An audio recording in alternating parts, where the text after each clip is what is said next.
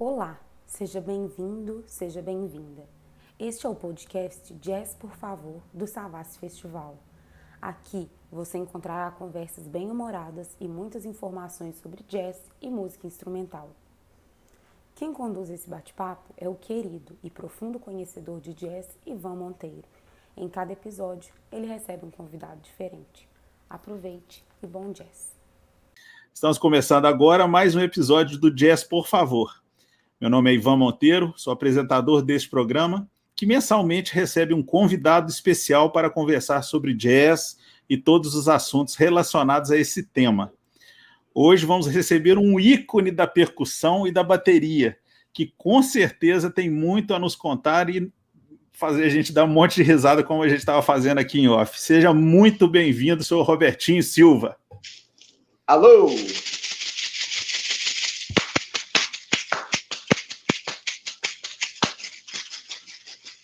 Chucado de dedo. Diga aí. Tudo bem, Bob Silva? Estou na área. Está na área se derrubar? É. Robertinho, é um prazer falar contigo. Muito obrigado pela por atenção, né, pelo carinho de nos receber. E eu já quero mandar uma primeira pergunta clássica.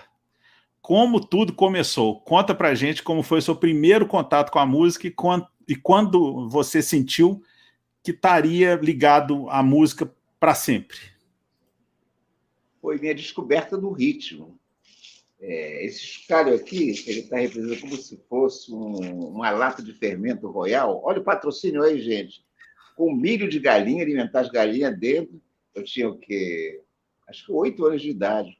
Eu sou filho, minha mãe era paulista e meu pai pernambucano. Só não tem avô mineiro nem tataravô baiano. Você pode sacanear os baianos. Aí é o seguinte, é, meus irmãos, o meu pai falava assim, crianças, está na hora da boia. Não é na hora do almoço, do jantar, não. Isso é coisa de nordestino, hora da boia. Hum. Meus irmãos vinham correndo, sentavam na mesa e começavam a batucar. E eu ficava olhando, né? Ficava olhando. Um dia eu tive ideia de botar botar milho de alimentar as galinhas dentro de uma lata de fermento, que a mãe fazia bolo pra caramba. Aí aconteceu isso aqui. Fiquei até assustado, falei, caramba. Então foi aí nasceu a descoberta do ritmo. A partir daí, meu amigo, eu eu fui entrevistado por um garotão chamado Marflan, parece. Ele falou assim: Robertinho, você tem fome de tambor? Eu falei assim: desde que eu nasci, eu tenho fome de tambor.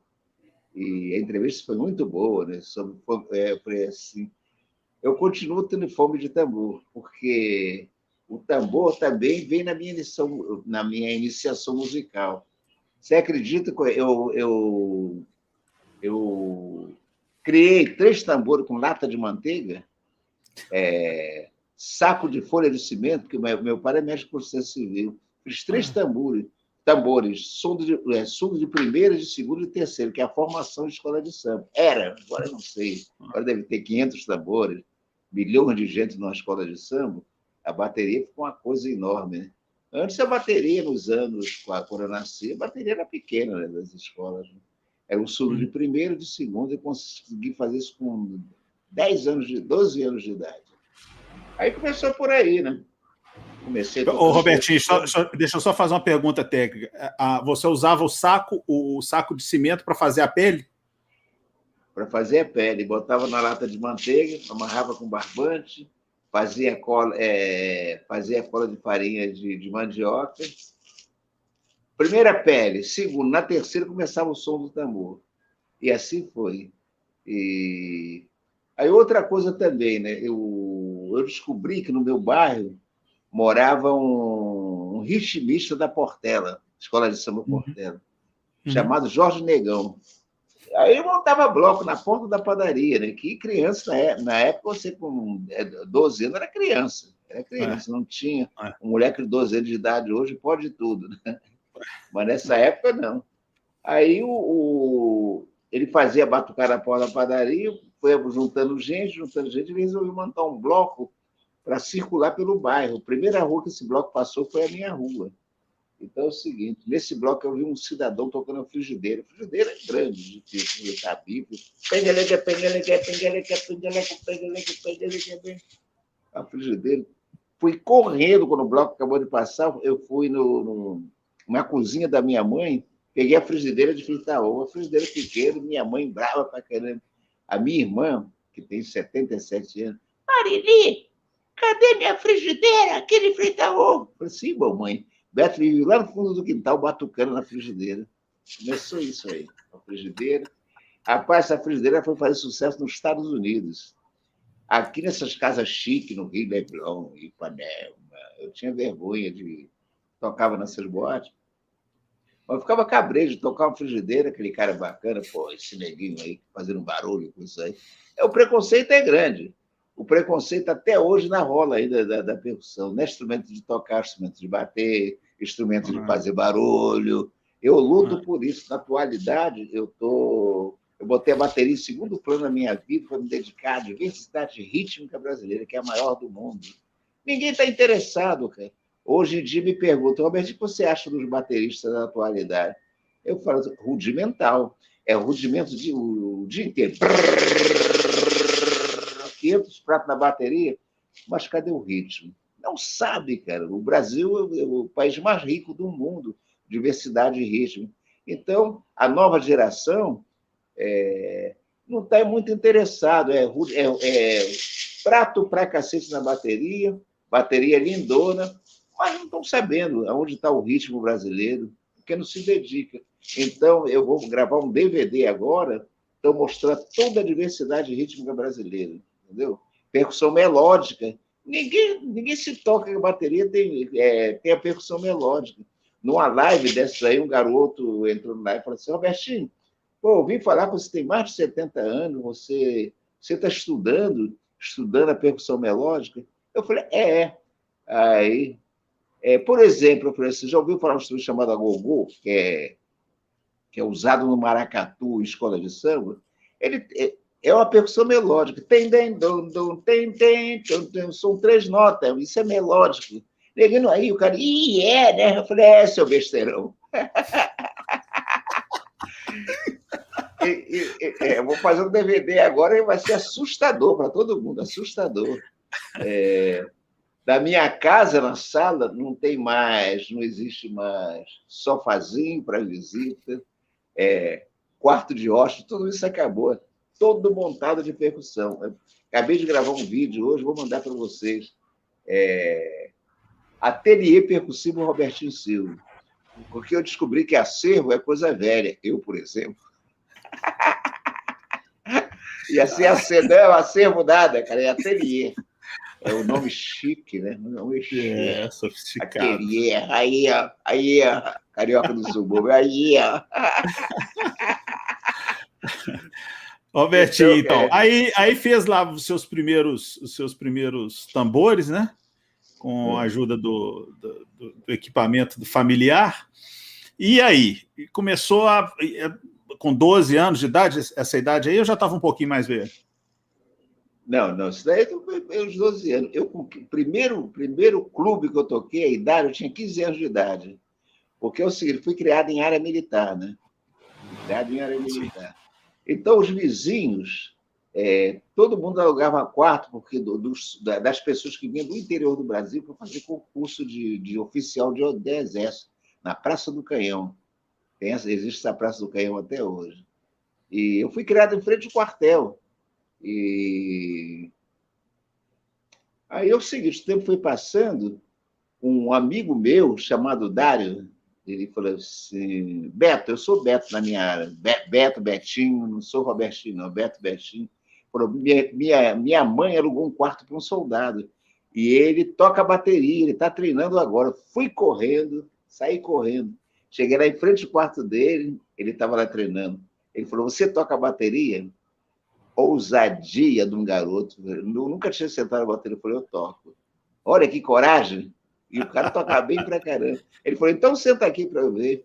Sentei eu como carioca, ao invés de tocar um samba, toquei um baião. Por quê? Fui criado em comunidade nordeste. Ouvi isso 24 horas. Eu não ouvia samba, outra música. E assim foi, cara. Então, com 15 anos de idade, ele... aí eu falei assim, pô, tem que alugar um quarto para esse soldado, para eu aprender a tocar bateria. E assim foi, né? É... é, deu uma vaga lá, né, teve um, militar lá que foi embora, né? Aí eu falei assim, mamãe, aluga o quarto aí para o meu amigo, aí para um soldado aí que ele toca bateria, não sei o quê. Aí assim foi. Ele ia para o quartel, abria, no quarto, abria o quarto dele, montava a bateria dele, olha que era ousado. É, montava a bateria e ficava treinando. Até que um dia, o nome dele era Jair. Eu falei, Jair, deixa eu dar uma canja. Canja de quê? Eu falei assim, de bateria. Falei, você toca a bateria? Eu falei, eu toco. Eu, eu, eu estudava escondido na bateria dele. Porque a chave dos quartos para fazer limpeza ficava na porta. Eu pedi minha irmã, é, minha irmã, pelo amor de Deus. E foi assim, cara. Por causa desse cara aí, foi quando eu fiz meu primeiro baile. É, é meu primeiro baile, com 15 anos de idade. Chegou na minha mãe, dona, minha mãe era Justina. Dona Justina, eu vou fazer um baile aí, eu queria levar o Beto, o Beto comigo. O Beto sou eu. Era nem pensar. O Roberto é uma criança. Né? Não, dona Justina, deixa ele comigo, que não sei. Não, senhor, você está louco? Ele é uma criança, 15 anos de idade, era criança na época, não tinha, é. cara, porque. Aí foi assim, cara, primeiro baile, aí depois, com 18 anos, é, é quando eu quando eu peguei a tal da bateria lá, é, a bateria lá do, do soldado do quartel, aí eu insistia para ele para deixar ela dar uma canja. Falei, Jair, deixa eu tocar. Ele falou assim, cara, tu toca a bateria? Eu falei, eu toco, cara. Eu, eu estudo bateria, só que eu não sabia que era dentro do quarto dele escondido. Aí no baile eu enchi o saco, falei assim, já deixa eu tocar a última hora. Ou a última hora, não. É... É... No final do baile, no final do baile. Ele, rapaz, vê lá o que tu vai arrumar, hein? O tenente é bravo pra caramba. Eu falei, eu tô vendo. Aí eu toquei uma coisa na bateria que ele não sabia. Olha que coisa. Aí a banda, a última, a última música do baile.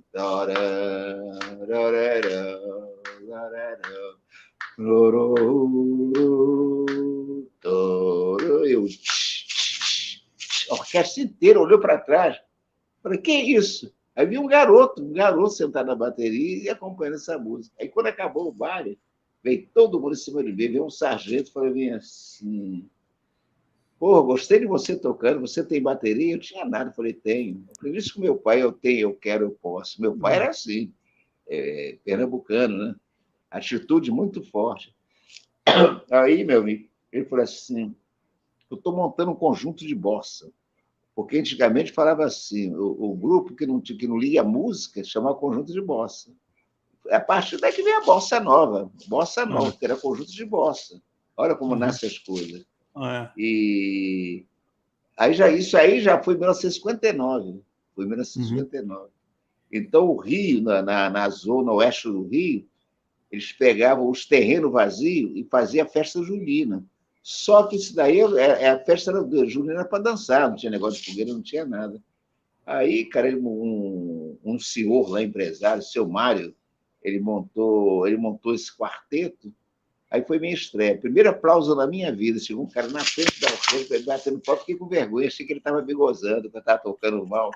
Aí um senhor falou assim: ele está te elogiando, cara, ele manja tudo de música. Ele era policial chamado Paulo César.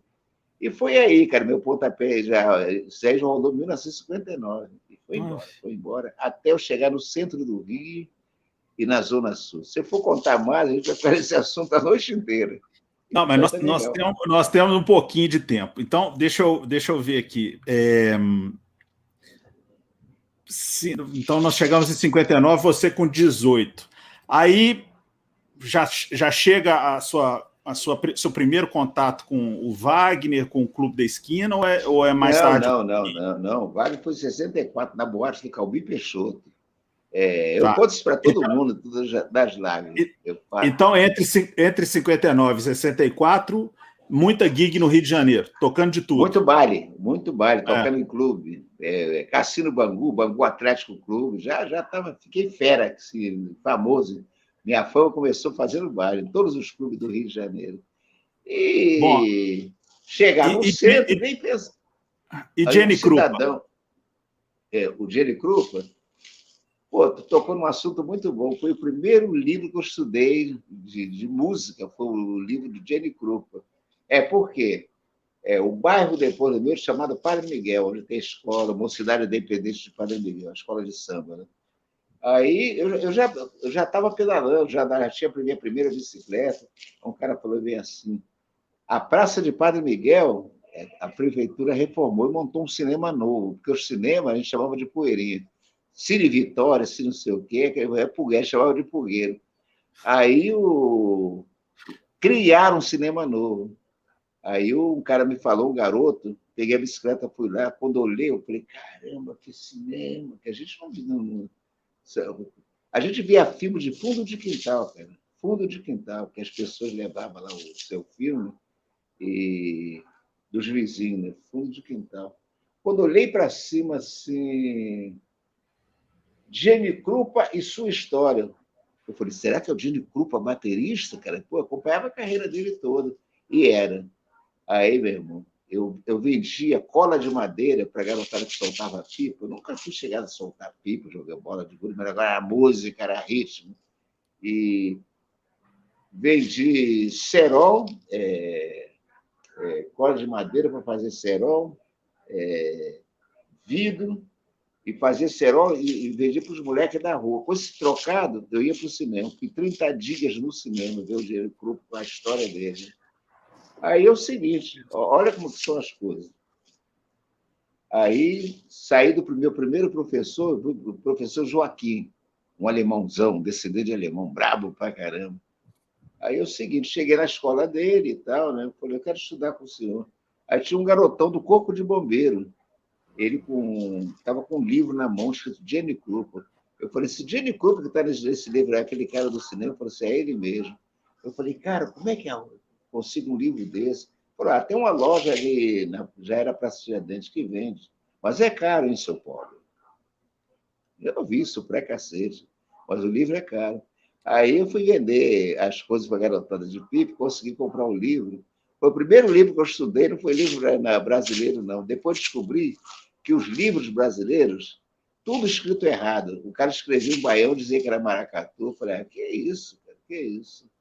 É, então, por falar em livro, no fim do, no fim do ano estou lançando meu, primeiro, meu quarto livro, que é o um livro de música, Ritmos Brasileiros em Forma de Rudimento. O garotão está estudando aqui um exercício com acento e tal, ele está tocando um ritmo, um ritmo de samba bossa nova, está tocando um baião, ele não está sabendo disso. O cara mais adiantado, olha, o cara tem consciência do que você está estudando, você está estudando um, uma levada de bossa, ritmo bossa nova. E por aí foi, né? Então, é, eu estudava muito, muito, porque eu sonhava em tocar numa orquestra, tinha o Brasil Dança e Dança Avenida, na Avenida Rio Branco, as gafeiras mais famosas do Rio de Janeiro. E realização de uma criança, cheguei lá. Cheguei, fui Chegou descoberto no, Cop, no Copacabana Palace. Aí já era todo moderninho e tal. Estou em Copacabana, aí, ó. Aí, ó, Copa, carioca. Né? Então, meu amigo, e aí a bateria minha começou a fazer sucesso né, nessas gafieiras e tal, que eu já não estava mais fazendo baile na, na, na, zona norte do Rio. Eu, eu já subi, já tava, já queria tocar nas boates de Zona Sul, tocando Copacabana Park, todos esses lugares, e foi embora. Bom, chega na música mineira. Aí é o seguinte, eu quando tocava no HF chamado Brasil Dance, é, o primeiro dia eu fui fazer foco com um bater chamado Barreto. E cheguei lá, fui barrado na portaria, porque eu tinha cara de guri, cara de menor. Eu aí mostrei a carteira do Ministério do Trabalho lá para o porteiro. e falei, Pô, você com essa carinha aí, cara, você tem essa idade toda? Eu falei, é, 18 anos. Aí eu falei, quem é o gerente? Ah, aquele, aquele moço ali. Fui lá falar com ele, falei, eu vim fazer a folga aqui do Barreto. Ele falou assim, as gafeiras tinham dois palcos. Eu falei assim, não, você, fica é, você vai tocar no próximo palco agora, quando parar a banda, você tem que estar na bateria. Eu, sim, senhor. Aí estou tocando, tocando, quando olhei para o lado, cara, um monte de gente me olhando. Eu falei, que isso? Por que todo mundo me olhando? Porque eu tocava diferente dos outros bateristas mais antigos e... e... Como é que é? é... E cara, cara de guri, né? Cara de guri, cara de guri. É. Aí um desses caras, é, quando deu o intervalo, chegou um cara super becado, com smoke, o cacete, de óculos, fundo de garrafa. Ele falou, gostei de você tocando. Não, eu quero falar com você. Eu falei, ai, que medo, você é preso. Ele falou assim, gostei de você tocando. Você já ouviu falar na Boate Drink? A gente músico ouve, né? Na Zona Sul, do, do, do, de um organista chamado Djalma Pereira. Ele falou, não, não é mais. Essa casa foi vendida para a família do Calbi Peixoto. Você está sendo indicado para ser o baterista. Foi nessa boate do Calbi Peixoto. Aí é o seguinte, começa tocando. Domingo era folga de garçom para garçom, de músico para músico. Aí, de repente, o Wagner tinha 19 anos. Aí ele veio descendo assim, com um cara que eu achava ele meio italiano e tal. Eu falei, garçom novo na área. Só, que, só que é o seguinte, garçom novo na área.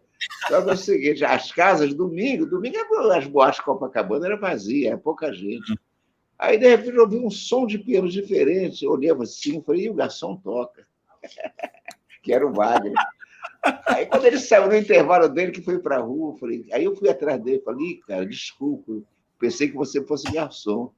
Aí não respondeu nada, falei assim, cara, qual é seu nome? Eu falei, meu nome é Wagner, de onde você é? Ele falou, uai, eu sou do sul de Minas. Aí rolou um uai, né? Eu sou do sul de Minas. Já, fui mineiro, eu sei. Eu, eu sou do sul de Minas. Aí eu segui e falei, caramba, eu todo sábado eu vou na casa de um amigo meu, lá na minha área, né? Ele tem, ele, ele tem uma discoteca que abre a discoteca aos sábados para a gente aprender a ouvir, conhecer os músicos americanos, conhecer isso aqui. Pois é, o irmão dele que levava os discos, a novidade. Um dia o irmão dele chegou com um disco só de músico de, de, de Minas, de, de Belo Horizonte. Aí eu falei assim para ele assim, ele falou, é mesmo? Eu falei, é. Eu falei assim, então, tem uma valsa lá, bonita pra caramba, é, um tal de Wagner, que é o pianista, ele falou, sou eu. Falei, que isso, cara? Ele falou, sou eu. Falei, pô, vou contar para o meu amigo, que conheceu o cara, o dono da música, que toca, que toca nesse disco, né? Aí começou, né? Começou na nossa amizade, que rola até hoje, né? O Wagner tinha 19 anos, já, eu já era coroinha, já, eu já tinha... Eu já, já tinha 64 anos, né? 64. Conheci o Bituca, ele, ele é um ano mais novo do que foi, foi lá na, na esquina dessa boate. O Wagner falou assim: ah, quer apresentar um amigo lá lá de Três Pontos, era o Nascimento. Aí um neguinho com, a, um violão cap, capinha de poeira. Aí eu todo smoke, fogo vermelho, todo chique, né? Porque era a boate do Calbito, tem que tocar de smoke, né? não era terninho e gravatinha, não. Aí foi ali que eu conheci o Wagner, e eu conto para todo mundo que o Wagner que me levou para a música mineira, o Wagner Silva. Uhum. Ele, um dia ele é, o Milton ganhou o Festival Internacional da Canção em 67. Aí foi em 69, ficou amigo, eu, ele e o Luiz Alves. A gente a gente estava montando um trio. Aí o, o Wagner falou: tem uma gravação aí. Eu falei: com quem? O Milton Nascimento, que eu já apresentei quando ele era garotão na gravadora Odeon. Foi ali, cara. A partir dessa gravação com o Milton, é, é um, um, disco que a capa é o desenho de ouro preto. Isso. É, o Milton, é, chama Milton Nascimento, é, o, é da Odeon 69, 69. É. Então, foi aí, foi aí que eu bombei, bombei. Aí, cara, eu costumo dizer que a, que a música mineira me deu como é que eu costumo dizer, me deu toda. É criação, criação, é, é criação com a minha percussão e bateria. Verdade, verdade. Eu tenho uhum. exemplos, várias coisas. Então foi aí, foi o Wagner que eu falo para todo mundo que o Wagner disse me levou para a música mineira. Aí chegou todo mundo, Beto Guedes, Cabreiro pra caramba, Lô Borges, a galera toda de Belo Horizonte e, e um monte de gente. E Beto eu era baterista. Cabreiro pra caramba, por quê? Hein? O Beto não, Cabreiro? É, cheio de medo, não, porque a gente, o Sou Imaginário, foi escalado para acompanhar o Feira Moderno, Festival Internacional da Canção. Feira Moderno, um presente, barará, telefonista, barará, o Sou Imaginário que acompanhou o Beto Guedes. O Beto chegou, ah. no, chegou no estúdio assim, cara, primeira vez no Rio. Aí é o seguinte, Olha o apelido dos dois: Lowbody e Beto Bebe. Lowbody que fumava, e o Beto Bebe porque tomava birita. Aí foi assim, cara. Aqui. É. Uh, bom, então aconteceu ao, ao mesmo tempo o, o, sonho imaginário e a sua chegada na, uh, ao, ao, Milton Nascimento, é isso, Robertinho? Ao mesmo tempo, né? É, é, é, o sonho imaginário foi em 70, o Milton 69. Uhum. Isso. E, aí foi um estouro, cara. O Milton Nascimento sonho imaginário, um estouro no Rio de Janeiro. Essa época a ditadura estava barra pesada, todo uhum. mundo com medo de tudo. Né? Rapaz, o, o teatro superlotava de gente. Foi uma novidade assim, a partir do Rio de Janeiro. Milton uhum. Nascimento, ah, e o sonho imaginário. Bombou, lotava de gente toda noite. E foi aí que estourou tudo, né? E eu e eu colado, né? Colado mesmo com a música mineira, porque é outra música que eu não vou dizer o nome, né? os caras cheios de bosta, cheio de novas fora. Não pode, não pode isso, não pode aquilo. Eu tinha liberdade de criação total mesmo, do Clube da Esquina. Criei muita, criei muita coisa com percussão e bateria, entendeu? Tinha liberdade, cara. E na outra música não tinha liberdade. E foi assim, cara. Eu, eu falo isso toda hora, que, que a música mineira que, que me fez. Toquei com todo o pessoal, cheguei até no Tom Jobim, todo o pessoal da UNPB, todo mundo, Chico Buarque, Marcos Vale, toda a galera, Nana Caime, é, Dorival Caime, até um dia chegou no estúdio, aí quem, quem entra no estúdio? Tom Jobim. Fiz três barato. trabalhos com ele, é, dois discos, e, e teve também um DVD chamado Milton, Milton Nascimento e São Jobim. Milton foi bárbaro também, no, no antigo Itamaraty. E aí, cara, minha carreira foi embora. Foi crescendo para não sei o quê. Eu falei, aí eu falo assim, eu não tenho culpa de ser um, um cara criativo. Eu, eu nasci com a música no sangue, entendeu? Nasci com a música. Primeira viagem para o exterior foi com Gal Costa, Gilberto Gil depois com Milton, né, o Native Dance, que fez o maior sucesso no mundo, gravado com o meu ídolo, Wayne Short, no Native Dance. Pera, pera, então, então, peraí, então, então vamos lá, agora vamos com calma, né? muita calma nessa hora. Nós vamos chegar numa parte muito legal aí, eu acho que você deve ter muita calma, conversa. Jorge. Bom, primeiro, deixa, deixa eu só dar uma... Deixa eu só dar uma passada aqui na turma que está nos acompanhando ao vivo. Johnny Herno Berinlata, salve nação percussiva o Nelson Nascimento, Nelson Nascimento, grande Bob Silva, olá, Ivan, o Davi Benexes, nosso amigo aí do Rio, Gus. Um, aí o Johnny volta aqui no se a, se a, Minha Bateria Falasse, que a gente vai tratar dela daqui a pouco. A Malu, que ajudou a, ajudou a fazer essa maravilha, né, Robertinho? Aí... Ah, não, bom, essa é a bateria, né? Essa é a bateria Falasse. É. Maria Esse Lúcia é da Flor. É, tá aqui nos acompanhando. É, é, uma, é uma grande escritora. É. O Enéas, né, o contrabaixista, nosso amigo também, Great Bob Silva, foi uma honra tocar no Festival dos Ritmos Brasileiros de 1995 com esse craque. Ele quis tocar uma música do Horace Silver para esquentar comigo, Magno Alexandre e o Proveta. Caramba! Ah, legal. Horace Silver, Horácio Tavares da Silva. Já fui coroa, eu sei. já fui coroa, eu sei. Já fui coroa, eu sei. É, Ô, Robertinho, então a gente. Ah, pode falar, desculpa, perdão. Os 80 está chegando, primeiro de junho. É, dia primeiro. Dois 8. grandes. 8.0 na área. Cuidado, gente. 8.0. Tem uma história para contar. Devagar. Diga aí. Tem um, dois, dois grandes expoentes do Clube, do Clube da Esquina fazendo 80 anos esse ano, você e o Nivaldo. A gente estava falando, o Nivaldo é agora, em abril. Nivaldo é. Ornelas. Grande é Nivaldo. O, o, Robertinho, então, aí na década de 70, é, gravou muitos álbuns importantíssimos com o Milton, né? Você falou aí. É, o Clube da Esquina. Olha, só não gravei o Minas, porque o Minas eu fui, fui morar nos Estados Unidos, é. Califórnia, Los Angeles. É, o Mira, que tocou com o Neném Gaúcho, foi outro batista lá de São Paulo. Está falhando o nome dele aqui, não está aparecendo na minha memória. E olha só uma coisa, cara, impressionante. Um Natal nos Estados Unidos é triste. Dia de Natal, cara, eu fiquei numa tristeza danada, cara. Eu falei, caramba, sacada. Natal, né, né, nessa terra aqui. Aí, Isso em 75? É, 1975. 75? Ah. Foi. Toca a campainha. Toca, toca a campainha, não sei o quê. Vou abrir a porta correio. Assina aqui. Quando assinei, quando eu abri, é, o disco Minas, cara, comecei a chorar. O Milton Nascimento que mandou o disco Estados Unidos para mim.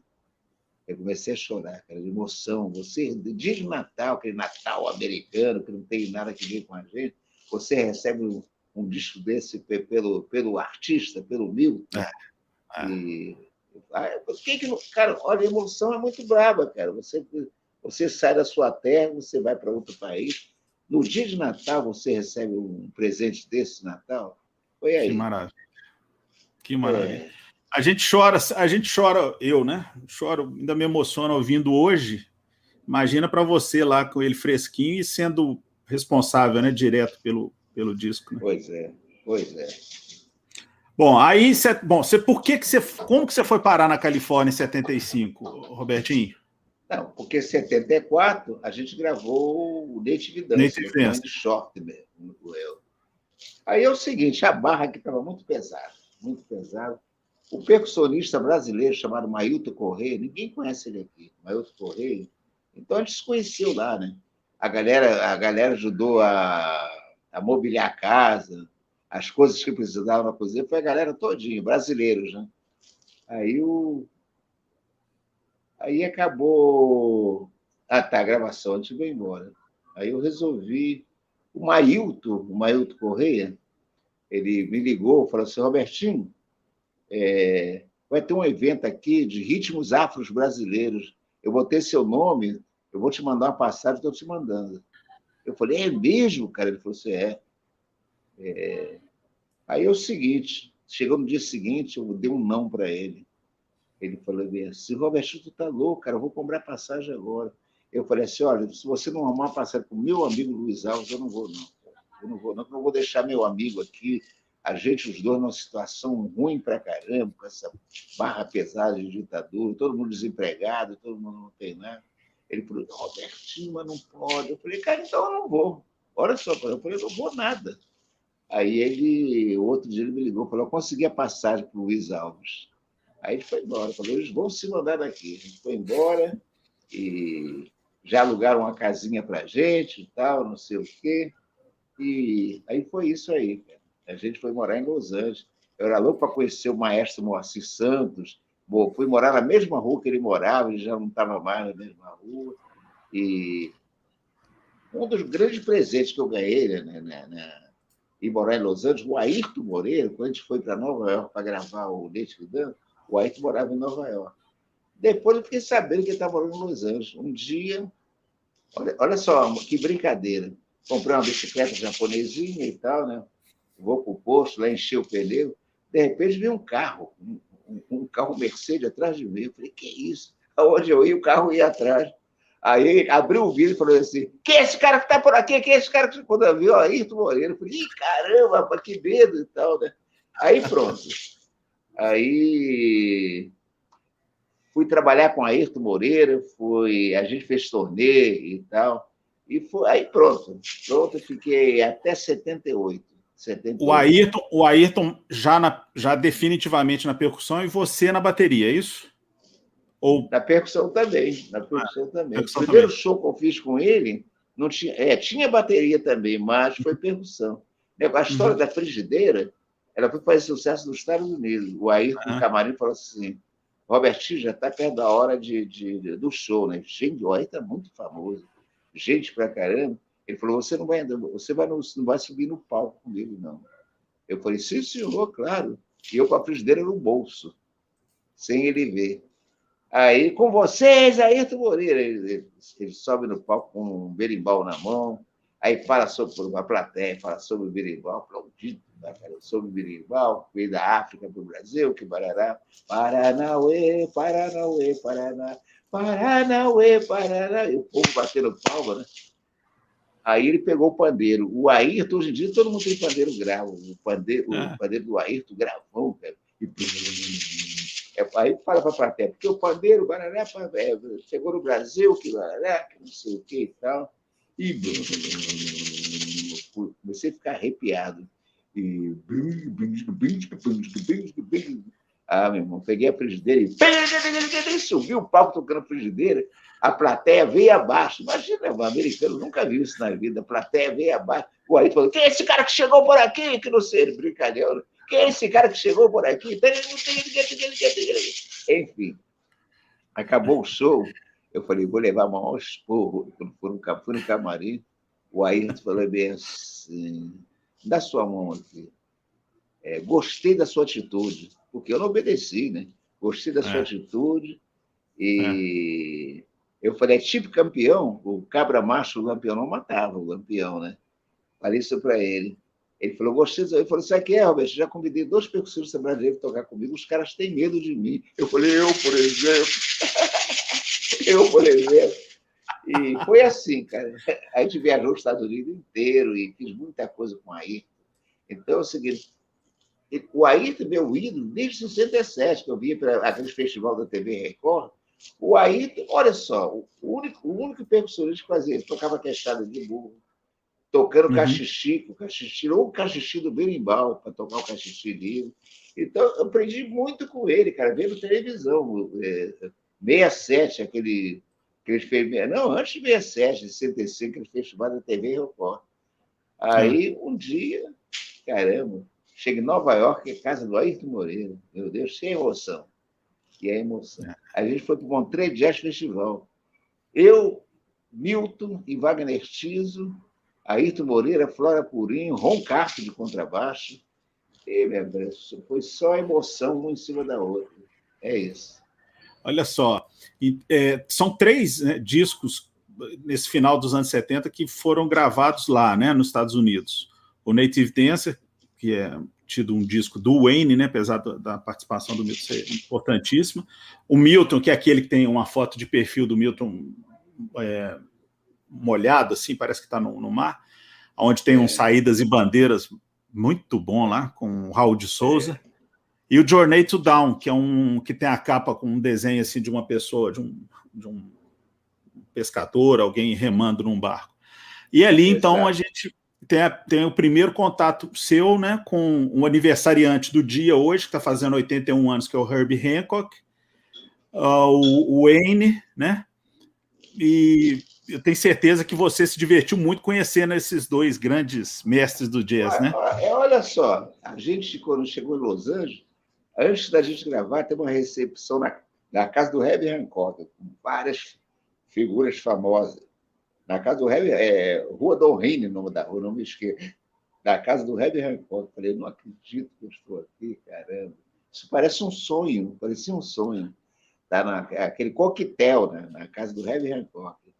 Lembrei o nome da rua, Dorrine, Dorrine, Dorrine. Então é o seguinte, cara, foi um prêmio um prêmio de Deus, assim, cara. Essa... É, é, eu tenho pensado o seguinte, é, é Ivan, Ivan, né? Sim. Alô? Eu estou pensando o seguinte, ó, fiz três livros, meu quarto livro sai no fim do ano, é, livro de músicas, e, olha, pela, pela, minha, é, pela minha trajetória, cara, universal, eu vou fazer um livro de memórias, entendeu? memórias. E vou fazer esse livro de memórias contando toda a minha é toda a minha trajetória dentro da música, os países que eu conheci, tudo que eu vi pela frente, porque eu desde garoto sempre fui um cara curioso. Não sou aquele músico que, que chega no hotel, toma um café da manhã, aí fica no hotel, aí vai dormir de novo. Eu não. Rua, para a rua, curioso, moleque curioso, querer saber tudo. O que, que acontece aqui? Aonde é isso? Aonde é aquilo? Eu sempre fui assim, curiosidade. E eu, eu já tenho direito de fazer um livro de memórias, concorda? Concordo, concordo, é. sim. Bom, então aqui, ó, a Malu, a Malu da Flon tá, tá reforçando aqui, né, sobre o, o livro. Opa, cadê? Sou péssimo nisso. Coração Mineiro. Ela tá dando aqui os, o caminho, né, para quem quiser encomendar o livro.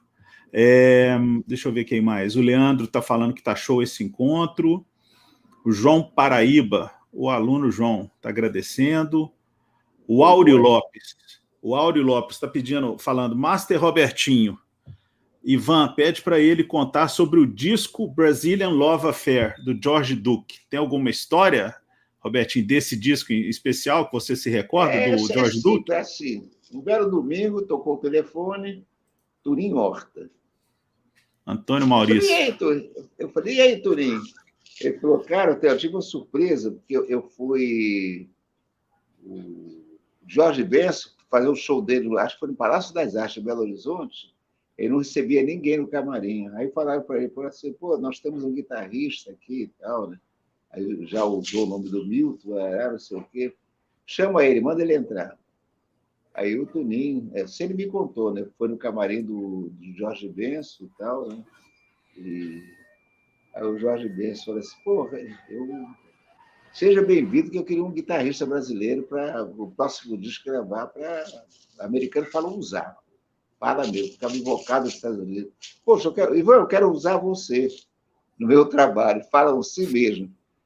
Aí, cara, o Tuninho me, me, é, é, Tuninho me ligou domingo apavorado, falou, oh, Robertinho, pô, me ajuda aí, porque estou te trazendo, estou te trazendo é, segunda-feira para São Paulo, que o, o Jorge Bessa quer gravar um disco com a gente. Aí foi assim, cara, uma correria danada. Ele falou bem assim, é, eu quero dois baixistas, um é Arthur Maia, saudoso Arthur Maia, e outro Arismar do Espírito Santo.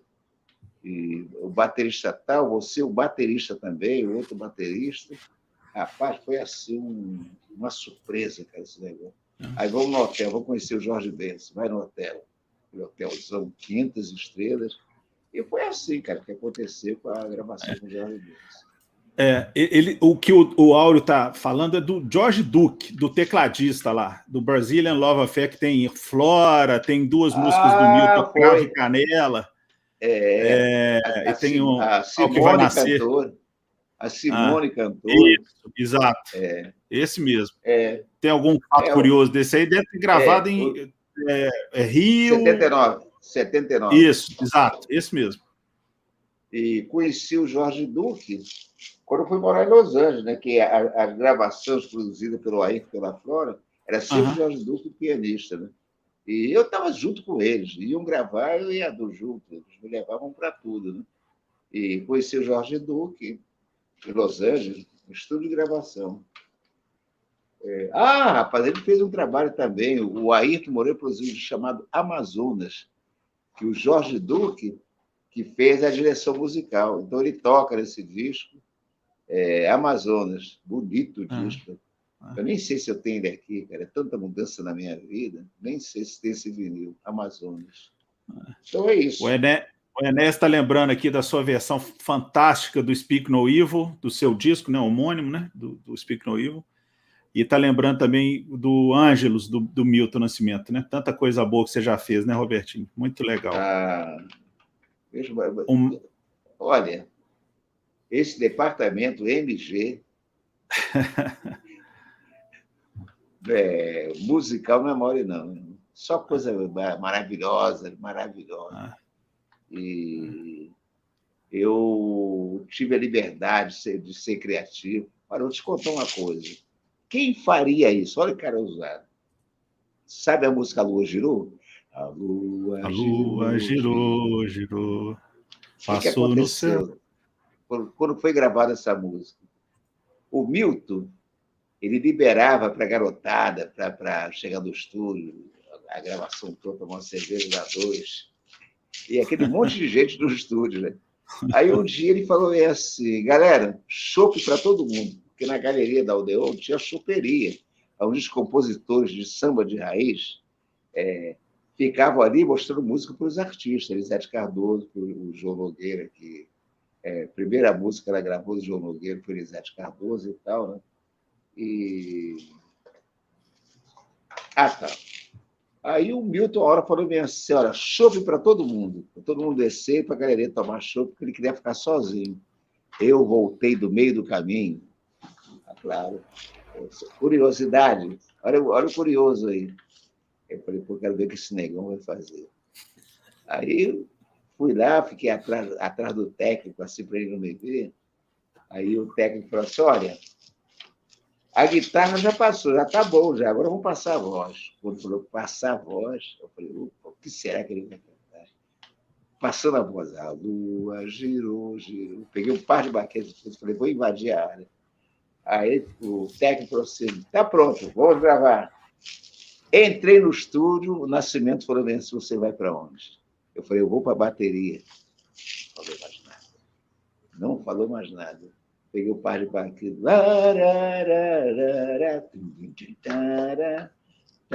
Aquele som de tambores. Né? Eu uhum. tenho fome de tambor desde criança. Aquele som de tambores. E ele não falou mais nada, né? Ele, aí, na hora de ouvir, né? Aí ele, do lado do técnico, eu mais atrás, morrendo de medo de levar um esporro, né? levar uma bronca. Aí terminou a música, ele fez com o dedão assim para mim. Assim. Eu falei, não acredito! Ah, não acredito! Rapaz, a, a, a, olha a ousadia de um cara, cara. Aonde eu poderia fazer isso? Você invadir o estúdio e a pessoa que vai cantar, você vai para onde? Eu vou para a bateria. Era um, seria um esporro, né? Nada, é. nascimento curioso. Pô, o que será que ele vai fazer?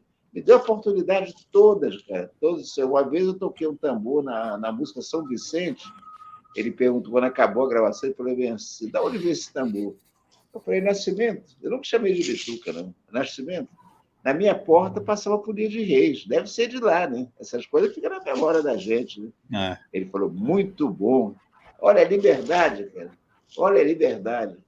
Então, quem que não se apaixona por, por uma música dessa, a música de Minas Gerais? Quem não se apaixona? Eu, eu acho aquela introdução sua para Sentinela. Bababam, pam, pam, pam, pam. Eu acho uma é, coisa maravilhosa. Eu acho uma maravilha aquilo. Quem foi o criador dessa levada foi o Naná Vasconcelos. É? Foi, é, Mas eu acho a muito primeira gravação bacana. de Sentinela, o, o Naná... É, lá atrás, é ele. É. é. Mas depois, depois, no Sentinela você faz, né? No, no disco Sentinela. É, é, não tinha jeito, era aquilo mesmo, a gente fazia aquilo. E essa criação do Naná Vasconcelos, achei bárbaro. É, Olha, isso aí. Ma Mário Vieira está falando, amigo Robertinho. O Gustavo está pedindo para se perguntando se você tem história com o Egberto Gismonte. Ih, bastante. Bastante. O, ne o Nelson também pergunta, e sobre os trabalhos com o Egberto, aquele grupo com ele, é, você, né? Você, Egberto, Mauro e Luiz era de outro mundo. Academia, academia de dança. Ah, e aí? É, é porque foi assim, o, o, o disco Minas, é, Minas ao vivo, ao vivo, é, não sei se estou falando errado, foi gravado é, tem, no Teatro, Munici Teatro Municipal em São Paulo. Milagre dos Peixes. Isso, Milagre, Milagre, exato, dos, Milagre peixes. dos Peixes. É. é. Milagre dos Peixes. E. Por que eu estou falando isso? Não, nós estamos ah, falando tá. do, do Egberto aí, é, é, aí do é Mauro seguinte, e do Luiz. Teatro João Caetano foi o primeiro show. Muita gente, cara. Eu lembro que chovia pra caramba, muita gente e tal. A gente tocou com orquestra. Orquestra. E estava todo mundo de bastidor. Eu vi o Gilberto Gilberto, aquele farol de Miriam, aquele olho, esse farol de Miriam.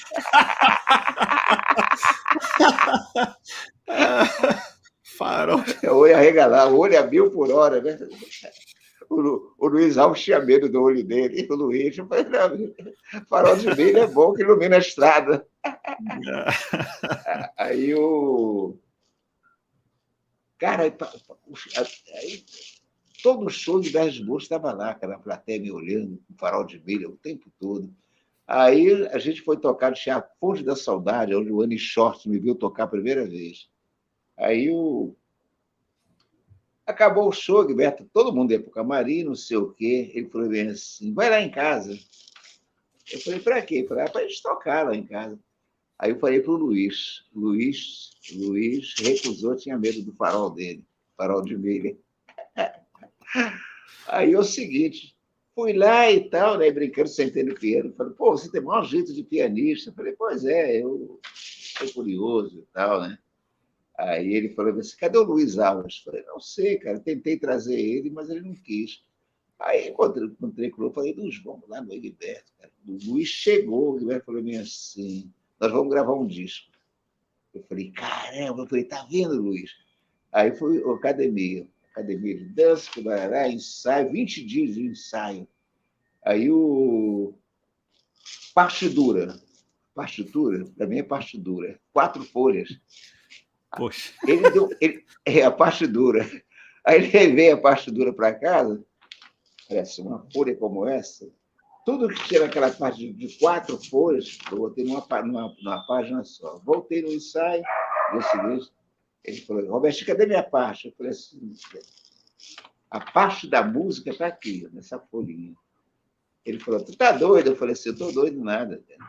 Eu falei, Seguimberto, o Hélio Delbiro falava é o seguinte, é, partitura de baterista é número e cobrinha. cobrinha, número e cobrinha.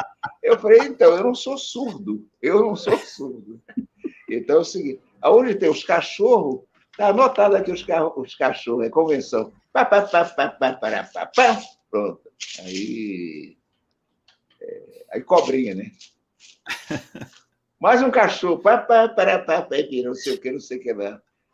Ele deu entrevista, na, deu entrevista na revista Manchete. Egberto, como é que está o novo disco? Aí ele contou um pouco da história. Falou assim: olha, aprendi uma lição com o Robertinho Silva. Ele falou: como assim?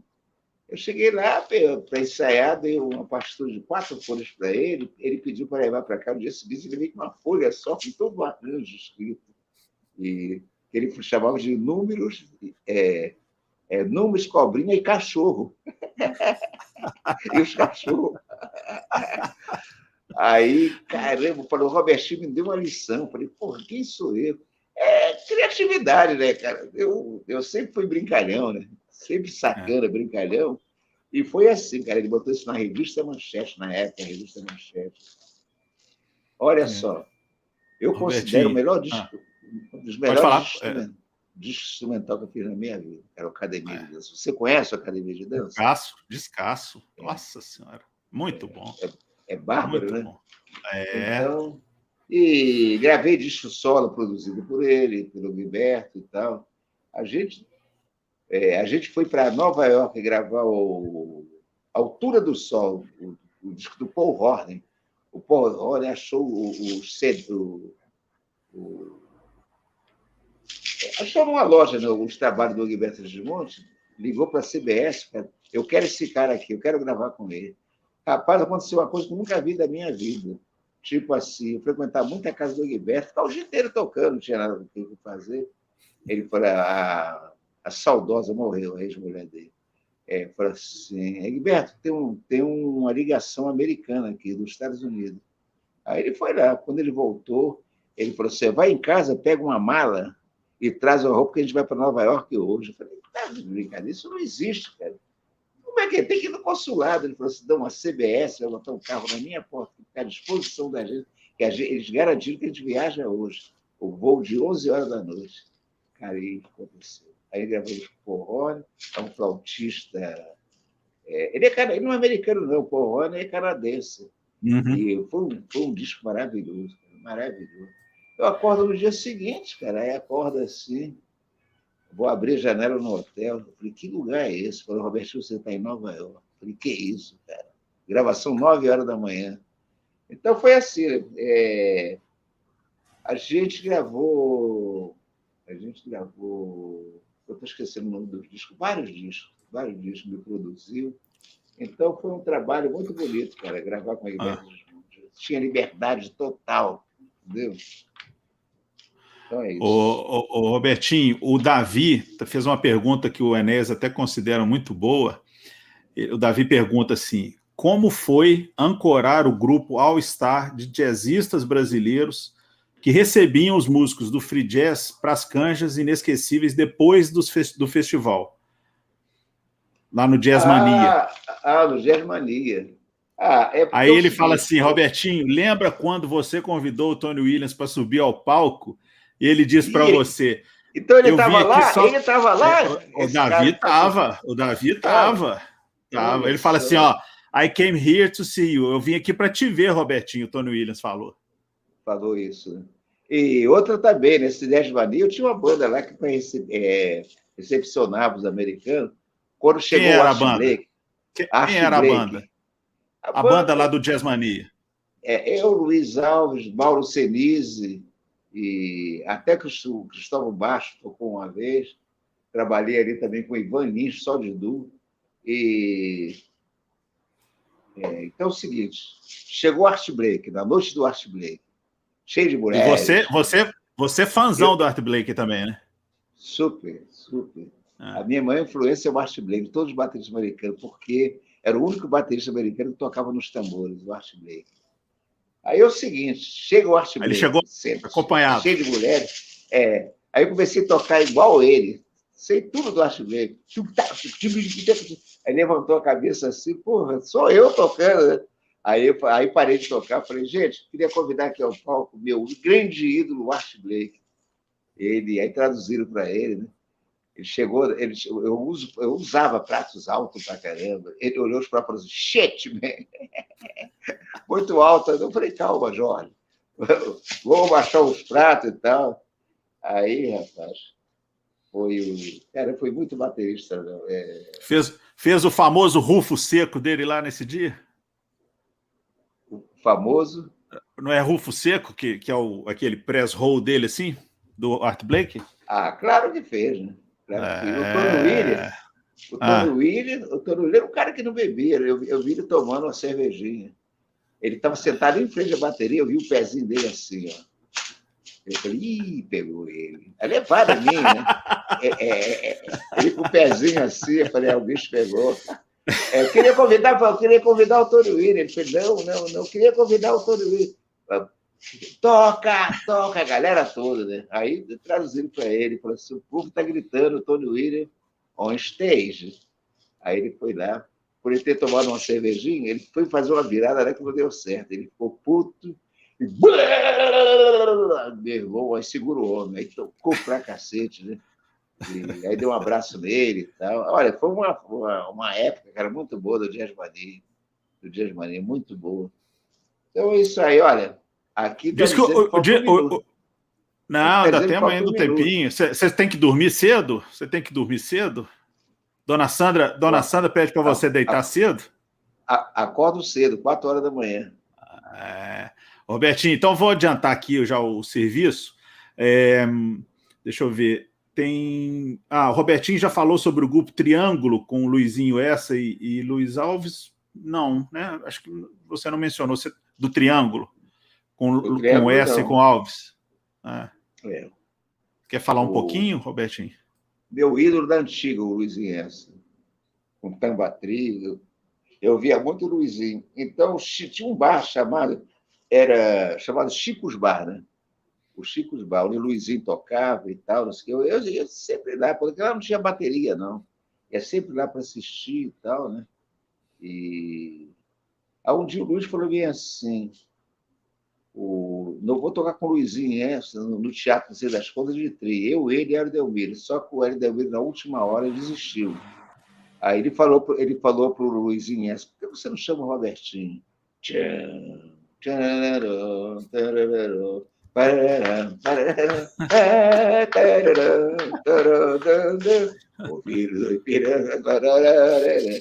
É, aí eu fui malandro, eu fui malandro. Cheguei lá, né? Eu, eu, eu, eu para ganhar ele, eu copiei o Elcio Berito do Tambatri, de vassourinha. Ah. Ele falou, pô, olha o swing desse cara, pô, é, tá copiando o Elcio? Eu falei, eu tô, para tocar com você tem que tocar igual o Elcio. Não, você, aí já era obrigado. Eu falei, então você está tocando melhor do que ele. Eu falei, opa, ganhei o cara. E nós gravamos um disco maravilhoso, né? E o Luizinho S, cara, me ensinou muita coisa, muito, muito. Tocar com ele, meu, era muito emocionante. A gente viajou para algum lugar do Brasil, a gente foi para Brasília, a gente foi para o Rio Grande do Sul. Enfim, e que mais? Vamos ver aqui. Eu queria falar um pouquinho sobre o Coração Mineiro, que eu estou sabendo que está tendo uma excelente repercussão. Como é que, como que começou, como que surgiu esse livro, recém-lançado, né? De é. novo, a capinha dele. É, foi, é, foi assim, né? Eu conheci a da Flon, conheci a da Flon numa festa de uma amiga minha e tal, e Eu brincava, chamava ela de falsa madame, brincando com ela. Aí é o seguinte, um, primeira vez que ele sentou num bar, foi tomar um chopp, não sei o que, eu falei para ela assim, eu acabei de, acabei de lançar um livro, se minha bateria falasse, falasse, ah, você escreve? Eu falei, não, foi o Miguel Sá, que é filho do Luiz Carlos Sá, do Sai Guarabira, e ele que escreveu o livro para mim, é a biografia e tal, não sei o quê. Aí tudo bem. Deu um livro para ela de presente, adorou a história toda. Aí se tornou minha amiga, né? É, numa das visitas na casa dela, no apartamento dela, eu falei assim, Flor, eu tenho vontade de escrever um livro sobre Minas Gerais, você me ajuda? Ela falou, claro, me conta qual é a história. Eu falei, ah, quando era garoto, tinha 14 anos de idade, e o meu irmão chegou com a namorada, quieta, não falava nada, então minha mãe fazendo mil perguntas, quando ela abriu a boca, eu fui criado comunidade nordestina, ela, você fala diferente, você é da onde? Ele falou, uai, eu sou Uai, eu sou mineiro. Aí começou, né? Uai, uai para lá, uai para cá, e meu irmão foi viver com ela. Aí um dia ela chega no quintal lá da, da onde eu morava, ela chegou chorando. Eu falei, ih, mamãe, ela tá chorando. Ela falou assim, meu pai tá morrendo. Aí meu irmão é, precisava de alguém para acompanhar ela. Né? O meu uhum. irmão não podia ir para Belo Horizonte por causa da, da é, por causa do trabalho, e implorei para minha mãe, minha mãe, deixa eu ela. Eu nunca tinha saído, cara, para o é, central do Brasil. Mamãe. Aí teve uma hora que eu convenci, ela falou assim, ah, garota, toma conta do meu filho, que ele é uma criança, 14 anos de idade, é considerado criança. Aí, meu, parte para Belo Horizonte, aquele, aquele trem, aquele trem da antiga.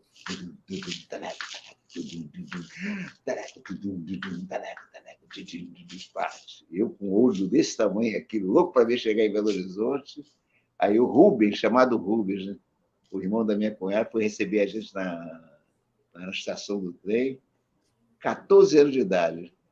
Tudo que não podia no Rio, é, é, eu tive a liberdade de fazer tudo. Sair na noite, conhecer a casa das meninas, é, sair à noite de Belo Horizonte, tudo que no Rio não podia, né? Rapaz, foi uma emoção muito grande. Né? É, o nome dele era Hilda, Hilda, morreu já há muitos anos. Rapaz, foi um presentaço, sim. Eu, 14 anos, aí eu, quando meu irmão foi me buscar de volta, eu não queria sair de lá, cara. É, eu passei para mineiraço, mineiraço mesmo. É porque aonde eu morava, cara, não tinha nada disso, cidade grande. É. Eu morava na roça, né? Morava na roça. Então foi isso aí. É... Olha. Então, deixa eu mostrar. É, antes de falar do coração mineiro, deixa eu falar. Uh -huh. da... Deixa eu falar. Se minha bateria falar, se é capa. Vê se dá para ver aí. Um pouquinho para a direita e para frente, Robertinho. Para mim, é, desculpa, sua esquerda, minha direita. Aí, um pouquinho para cima. Joia, joia se minha bateria falasse, que eu já falei, a biografia, e então a história com o coração mineiro, aí o livro é dividido, é, primeiro a, a primeira escritora né, que fala, ela fez pesquisa, foi para Belo Horizonte, foi para Ouro Preto, e as pessoas estão amando esse livro aqui, a galera aí, de, principalmente é. de BH, né? É. E estou adorando. E ele é muito bem escrito, eu conto a minha história, né? Essa história toda que eu te contei um pouco, né? Por uhum. que me deu vontade de escrever um livro. Olha, eu conheci Minas Gerais, Zona da Mata, com Calbi Peixoto. É, tocava na boate dele, pianista dele, Paulistão Juarez Santana. Falei, Roberto, a gente tem uma viagem para fazer de uma semana. Eu falei, para onde? Zona da Mata de Minas Gerais. Eu falei, o que, é que tem nessa mata aí, o bicho do mato? Ele falou, é uma região de Minas Gerais. E assim foi. Primeira cidade, Cataguases. Rapaz, foi uma emoção em Cataguases, não sei o quê. Eu, anos depois, eu, eu fiz um show meu e uma oficina. E uma oficina em, em, em Cataguases. Aí é o seguinte, foi em Cataguases? Foi. Aí, aí é, Workshop Show, que era o nome tocava, não sei o quê, falava tal, das coisas todas.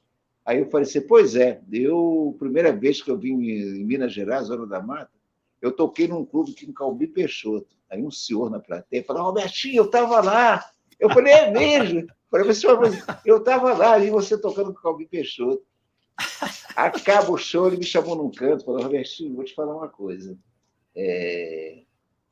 Aquele, aquele clube, aquele clube que você tocou, lá não entrava preto nem para ser cozinheiro, nem faxineiro. É, preto lá não era, não era permitido. E é o seguinte, ele falou, você foi muito aplaudido. Eu falei, pô, mas aplaudindo um preto? Ele falou assim, não, porque você estava com o Calbi Peixoto. Eu falei, ah, bom. Fora o Calbi, não podia passar nem na porta. É... Aí, aí, que a gente vê o... na cara. Né? Eu era muito inocente, não sabia o que era isso, preconceito racial, nada disso. É... eu sou carioca do Brete, carioca do sertão. Aí você começa a aparecer, aí vem o preconceito. Nas é. boates, é, é, nas gafieiras, entendeu? Você tá bom. O cara falou assim na minha cara assim, falou, Luiz Alves, Luiz Alves do. O Nelson morreu, o baterista, né, que era do grupo. Ele falou, eu sei. Ele falou bem assim, eu estou procurando um baterista para entrar no lugar do Nelson. Você sabe um baterista? Ele falou, por que você não chama o Robertinho? Ele falou, na minha cara. Não, a gente precisa de uma pessoa de, de boa aparência. Preto não tem boa aparência na cabeça dele. Aí você vai, ouve um aqui, é, em Copacabana, a turma do Zumarinho, é, cara de pobre e preto. Aí, aí, aí você vê o que é preconceito. Eu era inocente, não sabia nada disso. Entendeu? É aí que o bicho pega. Então, o meu livro de memórias, vou contar tudo mesmo, tudo. Não é, não é só no Brasil, não. O preconceito que, que eu sofri no exterior, na Rússia, por exemplo, e outros lugares mais. Né? Isso tem nos Estados Unidos, quase foi preso por, por, por ser preto andando numa rua a pé, não sei o quê, com uma bolsa de couro. Ah, os vizinhos chamaram a polícia e que, dizendo que tinha um negro com a, com a, é, com a metralhadora na mão, uma arma na mão. Do, era a bolsa. É, dois, dois carros da polícia assim, pô, revólver, algemado. O que me salvou foi a carteira da Ordem dos Músicos, era a carteira azul. A polícia me algemou, eu fazia assim com o dedo assim, ele deu uma porrada no meu dedo. Aí ele apertou, viu um negócio duro assim, quando ele puxou assim, aí é a carteira da Ordem dos Músicos. Aí ele olhou assim, e foi um Brasil? Falei, é. Musician? Falei, é, sou músico brasileiro para você. Aí ele tirou a algema e eu perguntei para ele, por que, por que a polícia em cima de mim? Ele falou assim, um morador aqui da rua, uma senhora moradora, falou que tinha um negro passando aqui na rua com a metralhadora na mão, no braço direito. Que metralhadora, pô, viúva? É isso aí. Robertinho, e... o Davi está é. lembrando aqui de um, de um disco também, é, voltando a falar em Ron Carter. Fale sobre o disco gravado com ele, sobre a liderança do Guilherme Vergueiro. No Mistura Fina, ah. ele subiu ao palco e disse: Com vocês, meu novo trio, Ron Carter e Robertinho Silva. Love levou Carnival e Dreams. Love levou Carnival uma baia, Dreams. Levou uma baia, levou uma baia. É. Porque as pessoas foram lá para ver o Ron Carter. Né? E é, meu músico Ron Carter e, e meu amigo Robertinho Silva levou uma baia. Pô, foram lá para ver o Ron Carter, entendeu? Eu já estava cansado de ver a mistura fina. Então, o Ron, a primeira vez que eu toquei com ele foi em 74 no Montreux Jazz Festival. Ayrton Moreira, Flora Porim, Milton Nascimento, Wagner Tiso, Robertinho Silva. Só não lembro o nome do pianista.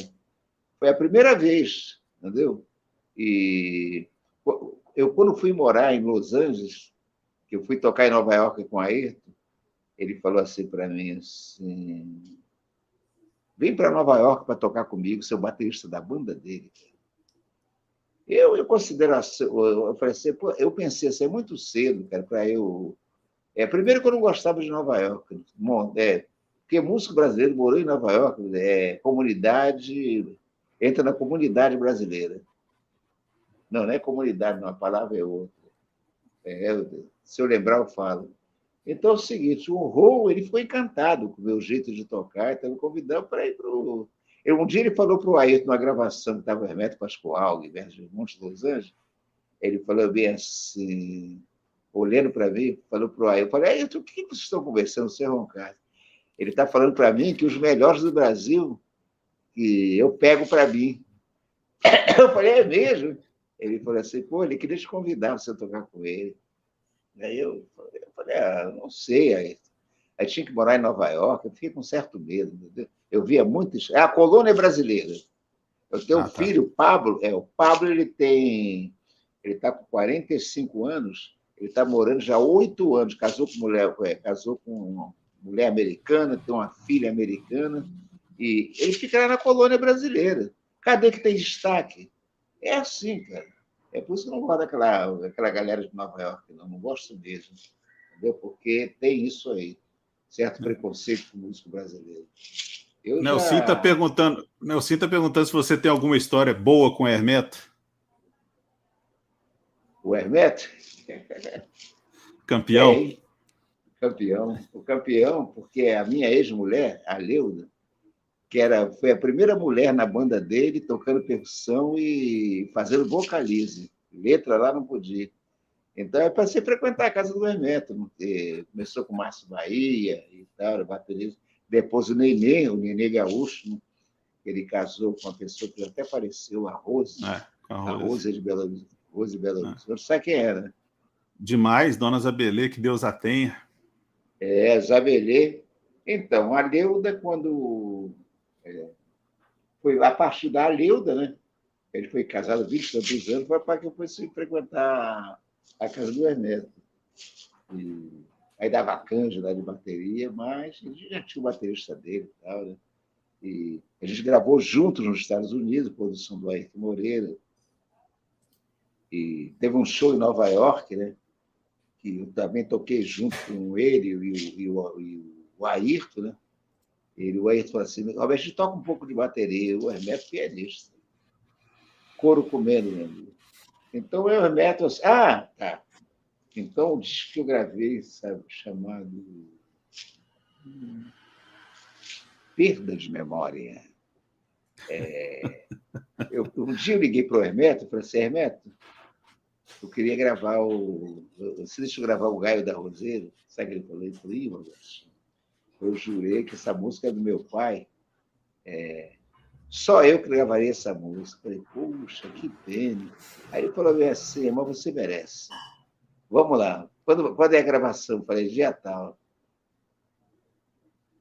É, ele fez o arranjo dentro do estúdio, que eu, tive, eu fui dormir na cabine da bateria. Fui dormir na cabine. Cinco horas da manhã me acordaram. Robertinho, agora é a hora da bateria. O Hermeto fez um arranjaço. Muito bom. E, e foi assim, ficamos muitos amigos. Né?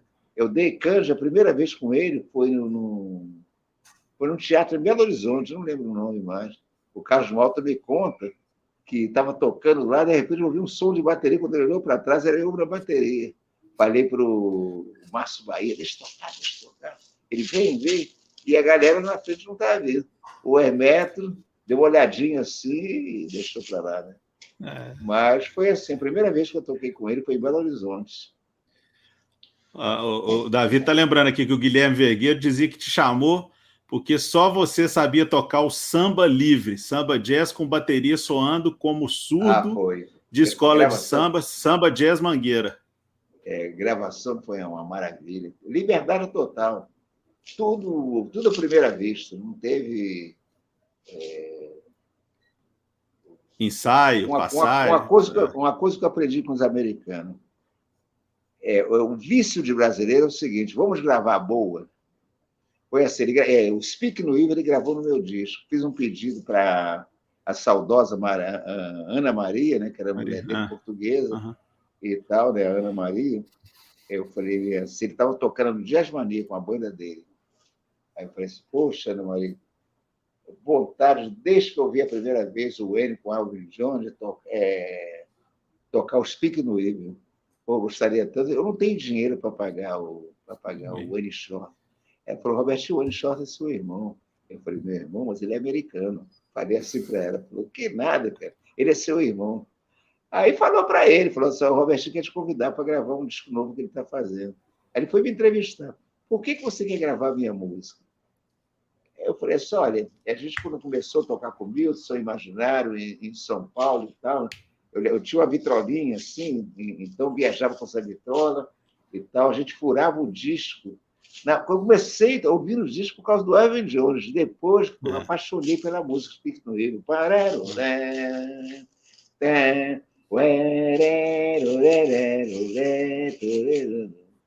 Aí ele falou bem assim, aí eu contei para ele, ele falou assim, mas que ritmo que você vai tocar minha música? Eu falei assim, ah, bem bossa nova, meio latino e tal, não sei o quê, deu uma enrolada nele. Aí foi para o estúdio. No estúdio, ele foi para o estúdio já no dia da viagem, foi com a mala, porque de lá ele ia pegar um táxi sozinho para o aeroporto, porque a Ana Maria já tinha ido na frente. É. Não foi no estúdio, não. Uhum. Rapaz, a gente, o estúdio nunca tinha gravado bateria. O estúdio era do Luizinho Avelar, o pianista. Nunca tinha gravado, foi uma confusão, cara, botar. O, o, garotão, técnico novo, pato novo, ele falou: pô, o som do seu Google é, é, é feio pra caramba. Eu falei: porque você nunca ouviu música. Meus povos mesmo. Então você nunca viu música. É, houve uma gravação do, do, do, do, dos bateristas americanos, som do bumbo. É, não tinha negócio de fazer buraco no bumbo e botar o microfone lá dentro, não. Eu falei assim, eu vou gravar desse jeito. Aí aí pediu desculpa, né? Aí tudo bem, gravamos. Gravando. O coro comeu. Primeiro improviso. Não, primeiro improviso do N. Tocou é, pra so, cacete. So, no soprano, né? Saco soprano. É, soprano. É. Aí, solo do Luizinho Avelar de piano. Não teve solo de baixo, não. Fez um solo bonito pra caramba. Aí, na hora de ouvir, olha só, americano como é que é. é... Depois vou falar do Ron Carlos de novo. Aí o Luizinho, né, ele solou bonito pra caramba. Ele falou, poxa, isso é vício de brasileiro. Pô, eu queria gravar meu piano de novo. O Wayne Short falou assim para ele assim, quando você toca, você não ouve o que você está tocando? Você, quando você toca, você não ouve o que você está tocando. Por que gravar de novo? Aí o Ron Carter foi assim, né? A gente, quando gravou, a gente gravou quase tudo direto né, em São Paulo. O Ron Carter foi lá para a rua, fumar o cachimbo dele, não era por causa do cachimbo, não. E eu correndo, rom, rom, não sei o que ele fez com o dedo assim, não. Você não quer ouvir, não? Resposta, eu já ouvi quando eu toquei. É assim, cara, cabeça americano. Ele é, quando você toca, você tá. É, aqui tem serviço. Pô, a gente podia fazer a boa. Por que a boa, cara? A, a primeira é da emoção. A primeira, quando você grava a música a primeira vez, é da emoção. Aí depois é outra coisa. E... É, pois é, aí foi aí que eu conheci bem, cara, os americanos. Tem uma história do Tom Jobim, que eu ouvi falar, mas ele me contou pessoalmente. Que ele, primeiro disco, eu falei, Tom, primeiro disco que você gravou nos Estados Unidos e tal, não sei o quê. É, como é que foi? Eu falei para o produtor, para o produtor, que não queria gravar com brasileiros. Por quê? Porque brasileiro é tudo bem. Brasil, Rio de Janeiro, a terra do tudo bem. Não, tudo bem, meu irmão. A gravação 9 e meia, é 9 horas, mas chego lá 9 e meia, tudo bem, tudo bem, cara. Aí, aí, carioca, tudo bem. Ninguém chega na hora. Aí o. O, o Tom. O... É, é, o Tom não, quis, não quis tocar ah. com, com músico brasileiro, por causa do tudo bem. Aí perguntou para o produtor: é, quem é o contrabaixista que tem afinidade com a música brasileira? assim. Não, ele falou assim: o brasileiro é tocar muito bem, tocar, tocar muito bem, samba bossa nova, samba jazz, brasileira. Brasileira toca muito bem. Ele falou assim: o brasileiro está na terra do tudo bem. Aí falou: quem, é quem é o baixista que tem afinidade com a música brasileira? Ele falou assim: acho que é o Ron Carter, que ele gosta muito do Brasil. Chama ele. Chegou o Ron Carter, super elegante, cachimbo, terno, aquela capa lindona do baixo. E o Tom botou a pastura assim, só danço samba, só danço samba. Aí mostrou para ele, de cachorro, uhum, uhum. É, então é o seguinte, começa você primeiro. um, dois, um, dois. O Tom fala assim, pô, tô fudido. É, aí ele falou que o baterista parecia uma carroça velha na estrada. Carroça, né? E o baterista. Aí é o seguinte: ele quis gravar com, com o músico brasileiro, teve que aturar isso aí. Então vamos gravar, vamos embora. Gravar única. Então, um, dois, vai você primeiro baixo. E o baterista também. Eu estou só danço samba, só danço samba. Vai, vai, vai, vai, vai. Só danço samba, só danço samba. Vai, stop. É, seu Ron, parou, mandou parar a gravação. Seu Ron, tá tudo certo, só não pode espantar o passarinho. Esse era todo... Tem um amigo meu que ele veio de. Ele é catarinense, mas é que ele veio de Curitiba. É, Jefferson, toca bem para caramba contrabaixo. Aí um dia ele me ligou, eu falei, e aí, Jefferson, pô, que saudade de vocês lá em Curitiba. Eu falei, Robertinho, estou morando no Rio. Robertinho, tem um, é, tem um bar na Lapa, você já tocou muito lá? Eu fui convidado para tocar lá. É, vai lá dar uma canja, antes de mim tem um passarinho esperando lá. Ele corre do passarinho, foi tocar o baixo assim, ó, tem dente, o passarinho vai se mandar. Bicho, o Tom Jobim é muito engraçado, cara, muito engraçado. Puxa, foi um prêmio na minha vida conhecer esse cara, gravar com ele, entendeu? Fiz três trabalhos com ele. O Davi tá, o Davi tá lembrando. Ah, desculpa, pode falar do primeiro disco. É... Eu tenho um disco aqui, cara, não tem ficha técnica com o meu nome, infelizmente. Mas do Tom? Todo mundo. É, esse disco aí. Aí gravei também, gravei é, uma, uma peça, A Pobre Menina Rica, acho que é uma, uma, uma trilha para um filme, e depois uhum. gravar, gravei o Milton, Milton Nascimento e Tom uhum. Jobim, uhum. uhum. do Itabaraty. Muito bonito. E foi assim. O Davi está lembrando aqui que o Roncate disse uma vez numa entrevista que reaprendeu a tocar samba e bossa nova com você. É, né? É, pois é. é ele, tirou, ele tirou quem gente, quem gente, quem quem quem Porque é, é baixista com cheia de intimidade com, com, é, com samba, geralmente uhum. já é cangante, cangante. E o cara que, que tem o sangue, assim, vamos dizer assim, carioca, é é o surdo de primeiro e o surdo de segundo.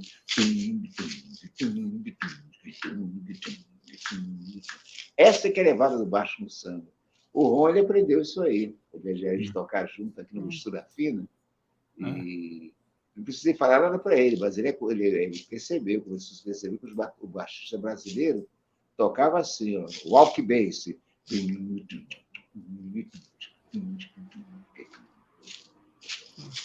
Chegou, eu não vou citar o nome, chegou um baterista do, do, do interior do Brasil, aí na passagem ele. Quem quente, quem quente, quem quente, quem quente, quem quente, quem quente. Eu falei assim, pô, tu tá ferrado, cuidado com o passarinho. cuidado com o passarinho. Então é isso. Ô, ô, ô, Robertinho, eu queria falar um pouco sobre sua pesquisa de ritmos folclóricos. Você tá, tem se dedicado muito a isso, né? Esses últimos anos. Muito. Então, esse DVD que eu vou gravar, é o seguinte, eu botei, botei todo mundo me encheu, sabe que tem que levar bateria, eu botei bateria em segundo plano na minha vida. É porque é o seguinte, depois de depois de 500 anos de bateria, é, eu fui entrevistado pelo um Jorge Casagrande, dono, dono da escola de baterista. É, é, aqui perto de casa. Ele falou, Roberto, eu queria te convidar para você dar aula na minha escola de bateria. Você toparia? Eu falei, eu topo. Aí ele falou assim, vamos lá no estúdio, que antes eu quero te entrevistar. Aí, pô, eu sentei na bateria, eu falei assim, Robertinho, gravando, é, o que, que você acha dos bateristas da atualidade? Respondi para ele assim, os ídolos morreram, brasileiros e americanos.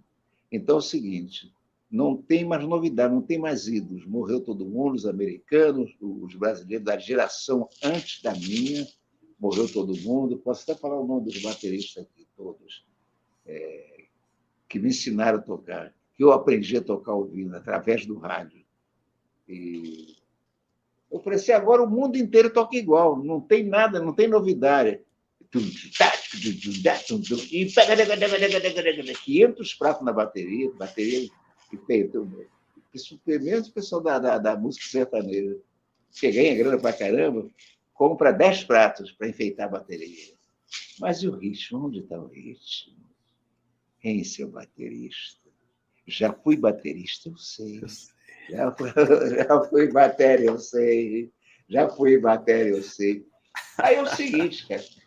Esse arsenal que eu tenho de percussão, eu, eu um dia resolvi assim, eu vou tirar toda a percussão da caixa. Permissão à dona da casa de montar. É, eu, eu, vou te mandar, eu vou te mandar, quando terminar aqui, eu, eu vou mandar para você a sala aqui de casa, o que, que ficou? Porque eu estou estudando 24 horas desse DVD que eu vou gravar, primeiro DVD na minha vida. Então é o seguinte: mostrar mostrar para o Brasil e para o mundo a percussão melódica. Essa que foi minha ideia. Então, ter, tem birimbau instante de teclado, é, tem outro instrumento para esse birimbau, mas não é, chamado geringonça, eu que dei o nome, do luthier, que criou instrumento com corda de piano. Então, toda essa percussão melódica vai ser apresentada. Tudo, tudo. É, marimba, marimba. Se, se, o senhor permitir, posso até tocar um pouquinho de um, tema que vai ser gravado? Pode ficar à vontade. Só um minutinho. Só um minutinho. Não dá, vai dar para você ouvir, não, porque o negócio é complicado. Para você ouvir a sonoridade.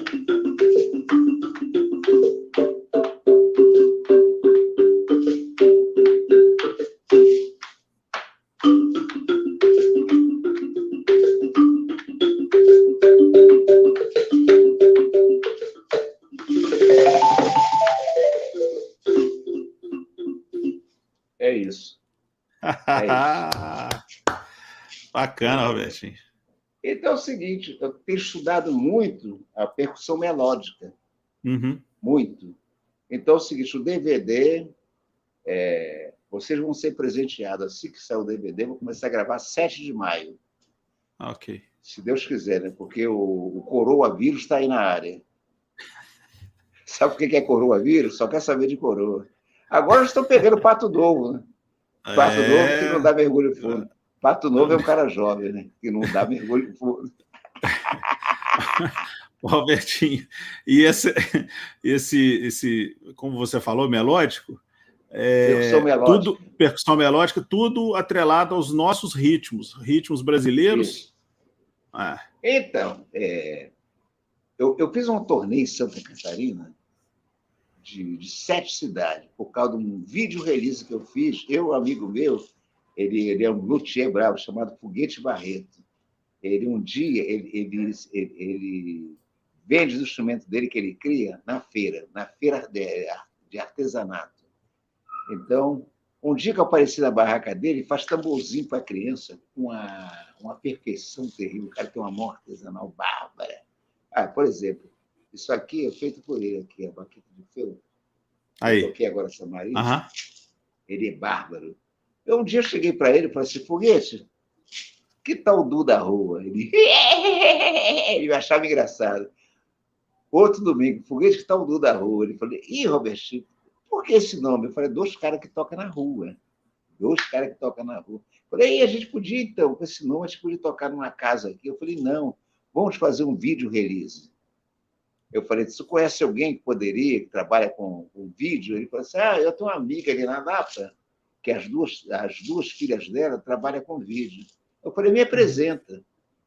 Aí me apresentaram, eu falei, o Robertinho quer gravar um vídeo comigo e tal. Pode ser amanhã? É, eu falei assim, pode, o estúdio não, não, tem nada no estúdio. Fui para lá cedão, levei aleatoriamente, levei um monte de percussão, a gente, eu botei um monte, eu adoro panos coloridos, enchi o estúdio de panos, e a, garota perguntou assim: Robertinho, como é que faz? O que, que ele tem que fazer? Eu falei: a gente vai para a rua. Quando a gente tocar a campainha, quando abrir o portão, você já começa a filmar. E vai até dentro do estúdio com a gente, não para, vai filmando direto, tudo que acontecer. uma das garotas falou assim: Isso, isso daqui parece um, um brechó. Eu falei: Então, brechó instrumental. O brechó instrumental. Bom, enfim, acabou. Quatro horas da tarde, cheguei em casa, cansado pra caramba. Aí tocou o telefone. Brrr, brrr. Alô? Homem. Alô? É, já fui homem, eu sei. Aí eu. Aí falou Robertinho Silva, aquele de Florianópolis. Ô, oh, Ruíde, tem sopa de maçã? Sacanagem. Ah. Adoro de maçã. É sacanagem. Alô, aqui da diretora do, do SESC Florianópolis. Quem me indicou seu contato foi um técnico de som, você trabalhou três anos em Itajaí, dando aula para os garotos e tal, foi o maior sucesso durante três anos. Eu queria fazer um trabalho com você de percussão. Eu falei, moço, é o seguinte, acabei de gravar um vídeo agora, vou mandar o um vídeo para a senhora. Ela, dali a 20 minutos a mulher me ligou. Ela falou, Robertinho Silva, que coisa mais linda. A flor e a primavera do amor. Coisa mais linda é assim, a flor e a primavera do amor, eu juro. Não, Gilberto, né? É. Aí é o seguinte, a mulher ficou encantada. Sabe o que ele me falou? Ela me falou. Uma coisa legal para Carmen, e a outra me deu um choque. Ele falou assim, Robertinho, vou botar o senhor em sete cidades. Agora eu tenho uma ideia, não dá para o é, fazer de tri, não, para trazer um músico. Falei, pronto. Foi mexer com Rebeldinho Silva, mexer com quem estava quieto. Oh, mas o trabalho nosso, eu acabei de mostrar, que é o Du, chama Du da Rua. Chamaram Du da Rua. Ah, Roberto, pô, traz um músico. Aí eu levei um, um violeiro caipira para sacanear, né? Tem uma levada da música caipira, chama-se pagode. Chamado Zaidan, garotão, lá do estado do Rio. Eu conheci o Zaidan. Aí ela falou assim: eu vou botar vocês em sete cidades. Ah, eu falei, pô, Nunca imaginava da minha vida que eu fui fazer uma turnê de sete cidades tocando percussão. Assim foi. Eu, eu numa das cidades, é, a gente contava mil histórias no palco, eu e o Foguete, ele, ele falava, eu falei, Foguete, como é o nome daquele instrumento que eu estou para você em Paris? Gambá, gambá. Aí ele explicava sobre o instrumento. Aí teve um dia que me deu vontade de, de tem um preconceito aí de novo de, de cor. Vai, vai rolar um preconceito de novo. Aí o. É, a Gambá. Aí um dia eu falei, assim, eu falei assim, de repente, no palco, né? Eu falei, gente, é, cadê o Jefferson? Olha o nome do cara, Jefferson. O Jefferson está por aí? Ele estava no meu camarim. Eu sou ator, né? nessa altura eu sou ator. O Jefferson é. não existe. É. Aí chegou o Jefferson, ele olha para a cara do percussionista com nojo e fala assim. Falei, como é que está Jefferson? Eu estudei na Berkeley School em Boston. Eu falei, oh, yeah? E o Brasil, como é que fica? Aí fica mudo, né? Eu falei, você falou no camarim que você vai até a Europa. Um garotão europeu, baterista, ele vai descobrir que você é brasileiro, que você toca bateria, ele vai dizer você, ah, você é lá da Brasil? É da Brasil? Eu gostava muito é da ritmo do Brasil. Toca uma ritmo lá, lá da Brasil para ver, o cara não sabe. porque ele estudou na Berkeley School em Boston. O que, é que ele estudou? Estudou técnica de bateria, estudou rendimento, e não aprendeu nada.